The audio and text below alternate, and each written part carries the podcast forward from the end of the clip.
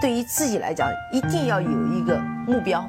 一个企业，它真的要对什么人负责任？嗯，要对社会负责任，嗯，对员工负责任，对股民负责任。这个三个责任，一个国家的发展，实体经济是永远是是顶梁柱。各位好啊，给你一个真实生动的格力电器，我们给的比你要的多。这段时间还是有很多的留言在后台，我还一直没有来得及在公开的节目中进行一些回复。当然。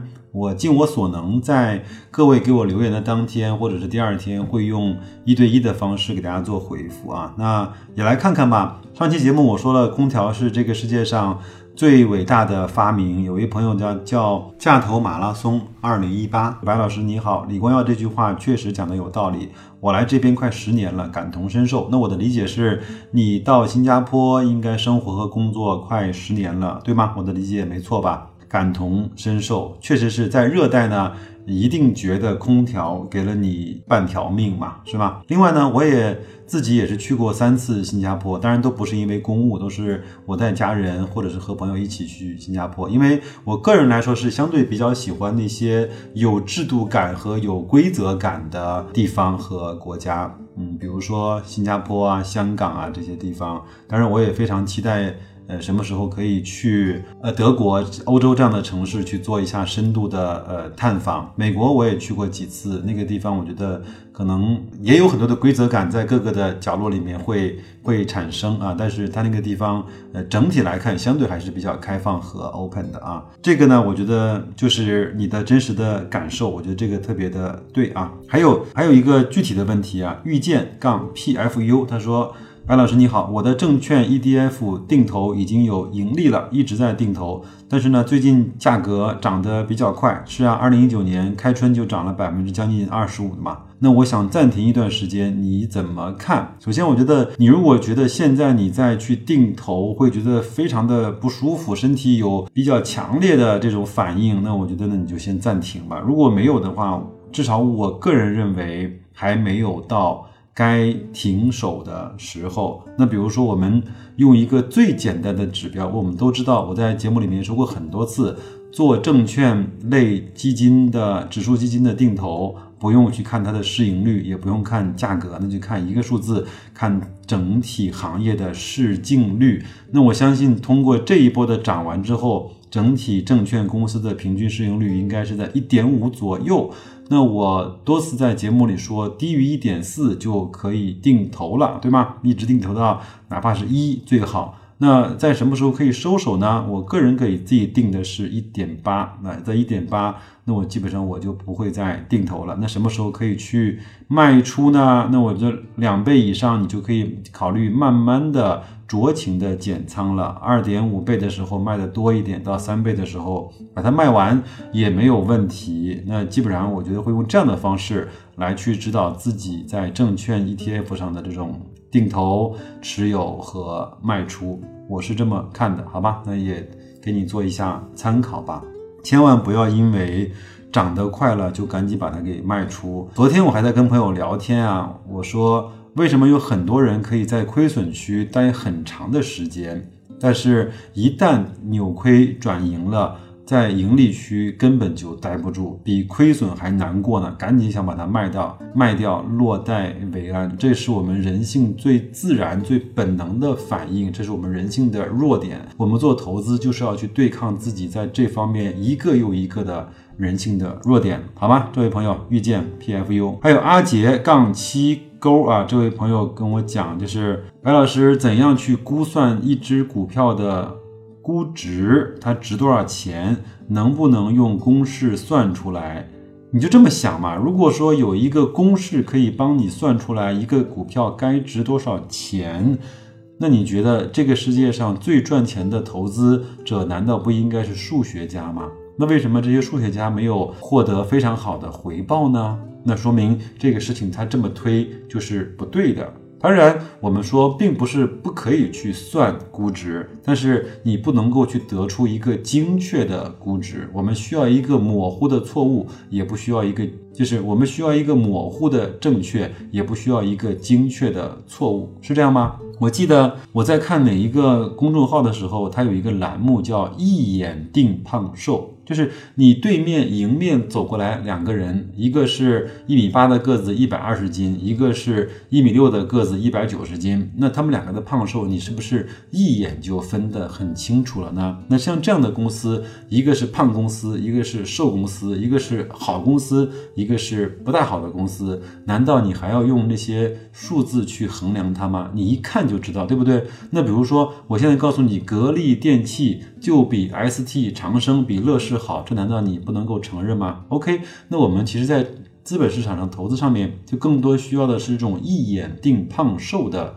能力。我们只要确认这家公司在你的各个维度，它是一个好公司，就 OK 了。那至于说它有多好，它好的是百分之八十，还是好的是百分之九十五？那我觉得没有那么重要。但是呢，认准一个公司是好还是坏，这个定性的分析要比定量来看要更重要一些。那如果讲到具体的办法，那我觉得，呃，哪怕我们就是用一个最简单的市盈率 PE 这个指标来说。就至少有几个可以去衡量，比如说，那这家公司和行业整个市盈率的比较，它是高过平均还是低于平均？这是第一个。第二个呢，这家公司的市盈率在历史上从零五年到一九年，在整个的过程中，在十五年的历程中，它处于整个它自身市盈率的高还是低？那我觉得是不是就应该？你大致有一个判断了，好吗？我觉得就是不用太去计较，用公式、用数学、用一个办法来去衡量它，而是应该用应学会自己去看它的财报的时候，它那些呃非常真实的数据、非常硬朗的数据，能不能体现出它是一个好公司？如果这个公司特别的。有有未来，但是他现在不赚钱，那对我来说，那我先等他赚了钱再说，好吗？再往下来看啊，水之天空这位朋友说，以前特别关注老唐啊，指的是唐朝啊，后来发现发现有几点觉得有点不可思议啊。第一个问题呢是说，嗯，三十倍、四十倍市盈率不断加仓茅台、腾讯、海康。第二个呢是提起来格力电器，老唐说格力。没有贷款，它是借助经销商的返款体系。说格力呢是自带金融属性的高杠杆企业，啊，单纯不喜欢董明珠这个人，所以就没有投资格力电器。我觉得没有关系啊，水的天空，我们不对老唐做评价，老唐至少是我一个非常敬佩的投资的老师吧。我觉得他自己的。个人经历也很传奇啊，包括自己投资破产，又自己开公司，开完公司之后又把公司关掉，又重新成为了一个非常稳定稳健的一个，就是一个高产的价值的投资者。我觉得这个还是不错的。我觉得人生经历至少都值得我去学习和敬佩。另外，他的书。呃，手把手教你教你读财报和价值投资的实战手册，我也都看了，我觉得也真的还是不错的。公众号我也在订阅，我我我从来也不担心，也不忌讳帮这样的我认为还相对是比较正统的，或者说正派的、有良心的投资大 V 做一些推广和广告。那那他他在三十倍、四十倍去加仓茅台、腾讯、海康，我觉得嗯，正是由于他认为他自己能够。看懂了这个企业，呃，包括巴菲特其实也在很多企业市盈率相对还挺高的时候去购买了它，对吧？包括他买呃喜事糖果，嗯，他买了富国银行，他买了可口可乐，都不是他们在市盈率最低的时候买入了，而都是在呃老八真正看懂了这家企业之后。呃，到了一个相对比较惨淡的熊市，或者到了经济危机的时候，他认为相对可以下手了，就去买了这些企业。很多公司在巴菲特买完之后，依然下跌了百分之三十到五十，但是不影响他这么多年以来在他们身上获得了非常高的回报啊。第二个呢，格力电器，首先，呃，虽然白老师是格力的忠实的投资者和股东啊，也是呃整个。格力的这种他业绩的追踪者，但是我从来也不会强求别人说你如果不买格力，你就是个蠢蛋。我觉得首先我们不应该有这样的偏见，呃，也不能不应该有这样的这种嗯歧视吧。那不买格力的依然可以是非常好的投资者，甚至说，呃，有可能像我这种傻乎乎的买了格力的，嗯，反倒是水平一般的，只能去看那些。最容易能够看得懂的企业的投资者，对吗？那我觉得不用这样啊。那不买格力没有关系。那至少从我们的节目，从我个人的经历，可以可以有一点点借鉴，就是说好公司值得研究，值得追随啊，它值得去值得去慢慢的去投资和品味，因为它不会给你捅什么大的篓子和幺蛾子，好吗？水之天空。还有呢，张永斌杠四九这位朋友问我了一个非常个人的问题。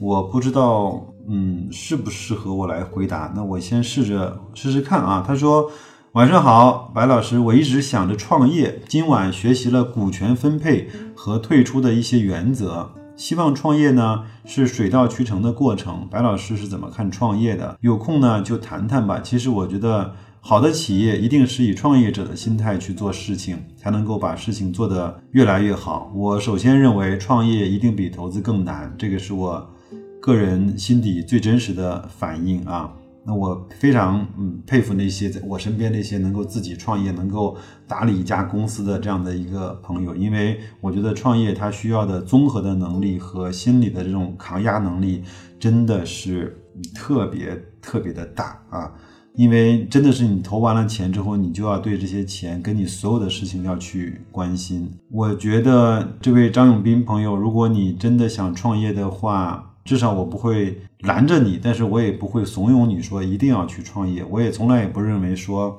有的人说一个人如果不创业，这一生将是不完整的。我觉得我一定，我也一定不这么看。甚至我认为，对于大多数人来说，他是不适合创业的。就像很对，就像对大多数人来说，他是不适合做投资的，甚至他不适合去买。个股的，如果他把钱交给了基金经理，我觉得还挺好。很多人在职场，在自己的职业生涯的舞台上，依然可以演得非常的出色，对吗？那就像我们。经常我讲的像董明珠，她就一直是在职业经理人的岗位上走得非常的坚定，也做得风生水起，这也没有什么不好，对吗？我们到今天来说，格力其实也不是董明珠的，但是由于她在这个岗位上做的实在是太出色了，那这个企业就因为她打上了浓重的她的个人的色彩，这个其实我觉得也是可以有很多的事情去做的啊。当然，我觉得好的企业一定是以创业者的心态在做事情，这个我觉得是没错的。那反正不管怎么样，你如果觉得自己的能力和承压能力，呃，自己的这种呃对工作或者对生活，甚至对赚钱的这种取向，更加是希望能够自己去独当一面，或者是。呃，自己去 hold 住全场，那我觉得你可以去尝试一下创业。但是我只能说，创业真的是九死一生的事情，好吧？祝你好运。还有孔雀翎这位朋友啊，这个讲的非常的好啊。他说我旅行的时候去过澳门，这个是我在春节期间我去呃澳门的一些见闻，他给我回复了一些呃话。他说澳门每间赌场都有布阵，他的布阵指的是就是从平面图来看，他那个。赌场都是有一定的规则的，你就很难，呃，走出去。有很多的门，你也不知道该走哪个啊。他说在新普京，到楼上楼下，我转了好几圈都没有走出来。我是去威尼斯人就赢钱，回到自己的那个新濠影汇就输钱。最后一天呢，去新濠天地呢看水云间表演的时候，在二楼一个小赌厅，只有八张赌台，那这个可能是 VIP 喽。赢了十五万人民币，然后高高兴兴的去珠海会朋友。我我是特别佩服这些在赌桌上能够一掷千金，或者是能够非常好的控制住自己心情的这样的一个朋友。我觉得你们不容易啊，包括整个你们的心态控制非常非常的好，是吧？当然有时候，比如遇到了大熊市，那可能我的账户一天也会亏很多钱，但是。你让我在赌桌上去推那个筹码，一把下个五万，什么？我我我是真推不出去手，包括下不了这个手。可能在每个人在每每一个环境下面，他的承压能力他是不一样的，对吧？那反正也祝福你们啊，也能够赢得更更多一些啊。还有呢，这位顽皮小站啊，也是我们的一位老朋友，经常在我的后台给我留言，也是嗯，会把他最近的一些投资的心态和他经历的一些事情，在后台以私信的方式。留给我。那他这一期呢，也是在二月二十号的时候给我发了一条私信啊，他说：“呃，白老师你好，一直在收听你的节目，很久没有留言了。昨天呢，我是卖出了一部分的格力，是去年十一月、十二月以三十八和三十六元的价格分别买入了一些。”格力那均价呢大概是三十七块多一点，后来格力呢单边上涨就没有卖掉。嗯，昨天看看盈利呢已经达到了百分之十七。那格力呢从前期的底部三十五块涨到接近四十五块，涨幅其实也不小了。就操作呢把网格交易的部分卖掉了。还有一点，我这个是融资的票，落袋为安，抛开融资的成本的盈利八千块钱，本来呢心里还是挺开心的这笔操作。但是 昨天晚上做梦梦到格力一飞冲天，还有呢自己被价值投资者和坚定看多格力派唾骂，内心很不安。马上就要分红了，我这种操作是不是很投机呢？赚的就是波动的钱，是别人口袋的钱。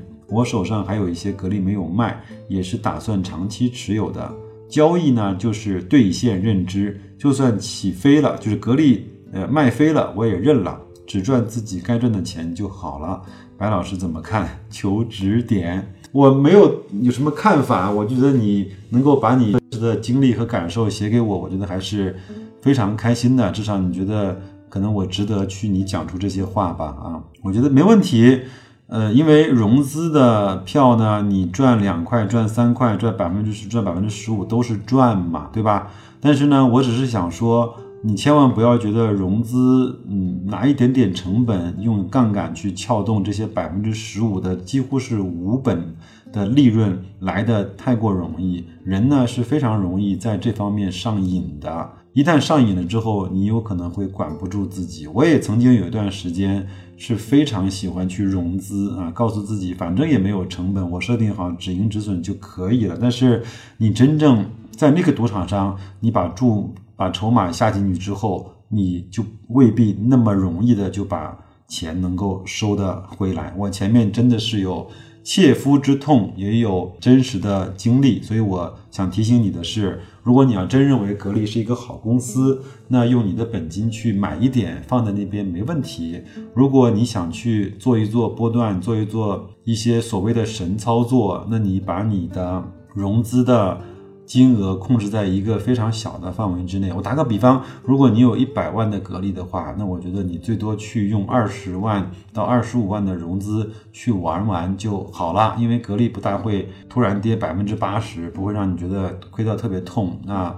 那设置好止盈和止损，那就用这种方式来去把你的亏损和盈利控制在一个小框框之内。那么无论你怎么浪，怎么神操作都没有关系，好吧？那个就是你任性，呃赚的钱，或者是任性付出的代价，这个没问题，好吧？我就我是讲讲第一点，第二个呢，呃千万不要后悔。那以前我我家我我我妈妈告诉我一句话，她说。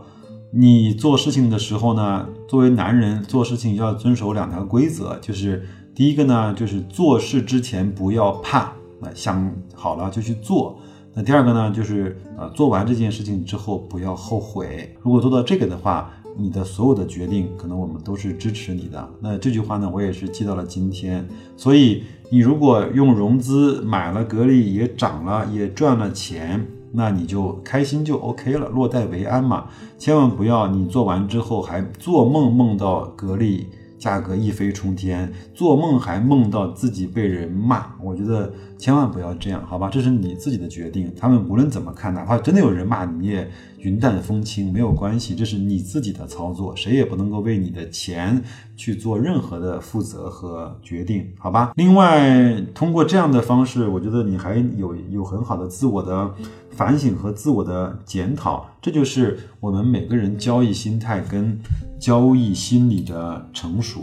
我们如果学会对这样的每一次操作进行一些反省，这个确实是一个好事情，好吧？那就这样，感谢这位顽皮小站这位朋友对我发来的这种非常真实的经历啊。还有呢，这位朋友叫遇见复利，白老师，你说格力电器的估值方法适合唐书房唐老师的估值方法吗？我觉得。嗯，没有什么太多的不同吧。我觉得像格力跟茅台，包括洋河，它都是相对业务比较简的方式。但是我承认，格力的方式呢，确实就是格力赚钱的方式，确实要比茅台要显得一点点的苦逼。因为茅台基本上就是躺着赚钱，那格力呢，就是在跑着赚钱，再去再去争着去赚钱。这个我觉得格力整个它。呃，如果从生意本本身来说，格力的生意模式是不如茅台的，但是我更加喜欢这种要跑着、争着、夺着、要去抢着赚钱的企业，因为我认为这样的企业它有更长久的这种生产力和竞争力，好吧？这个我觉得没什么不一样啊。然后，格力的二零一零年的八月份到二零一八年的八月，真的有四十二倍的涨幅吗？那这个您只要去你的股票软件里面去拉一下。呃，就是就是应该是应该是用呃前复权吧，把那个价格拉完之后，它就是有一个这样的涨幅，你去看看就好了，好吧？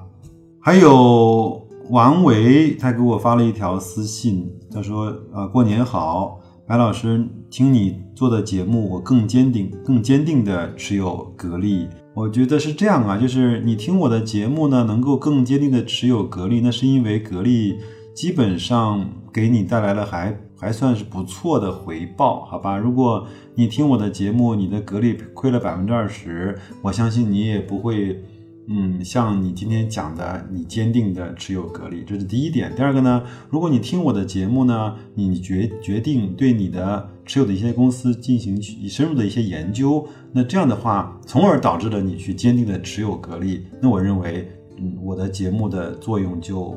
更好的能够体现了啊！他最近呢又给我留了一份言，他说：“感谢白老师，《投资者的未来》这本书你有没有读过？我看了一下我的书架，我还真没有读过。如果你读过的话，能不能把你的一些感受能够分享给我呢？哪怕嗯这本书里面的有几句话让你觉得特别的对，或者是特别的有感悟，那我觉得特别有帮助，那你能不能也发给我呢？”那我有空，如果觉得 OK 的话，那我再去把这本书找来去读一读，好吧？那就是这就是这一期的听众的互动和我们的一些呃沟通和讨论。那还是祝各位在新的一周，呃，格力的分红到账之后的这一周能够投资愉快。好，那就这样，再见。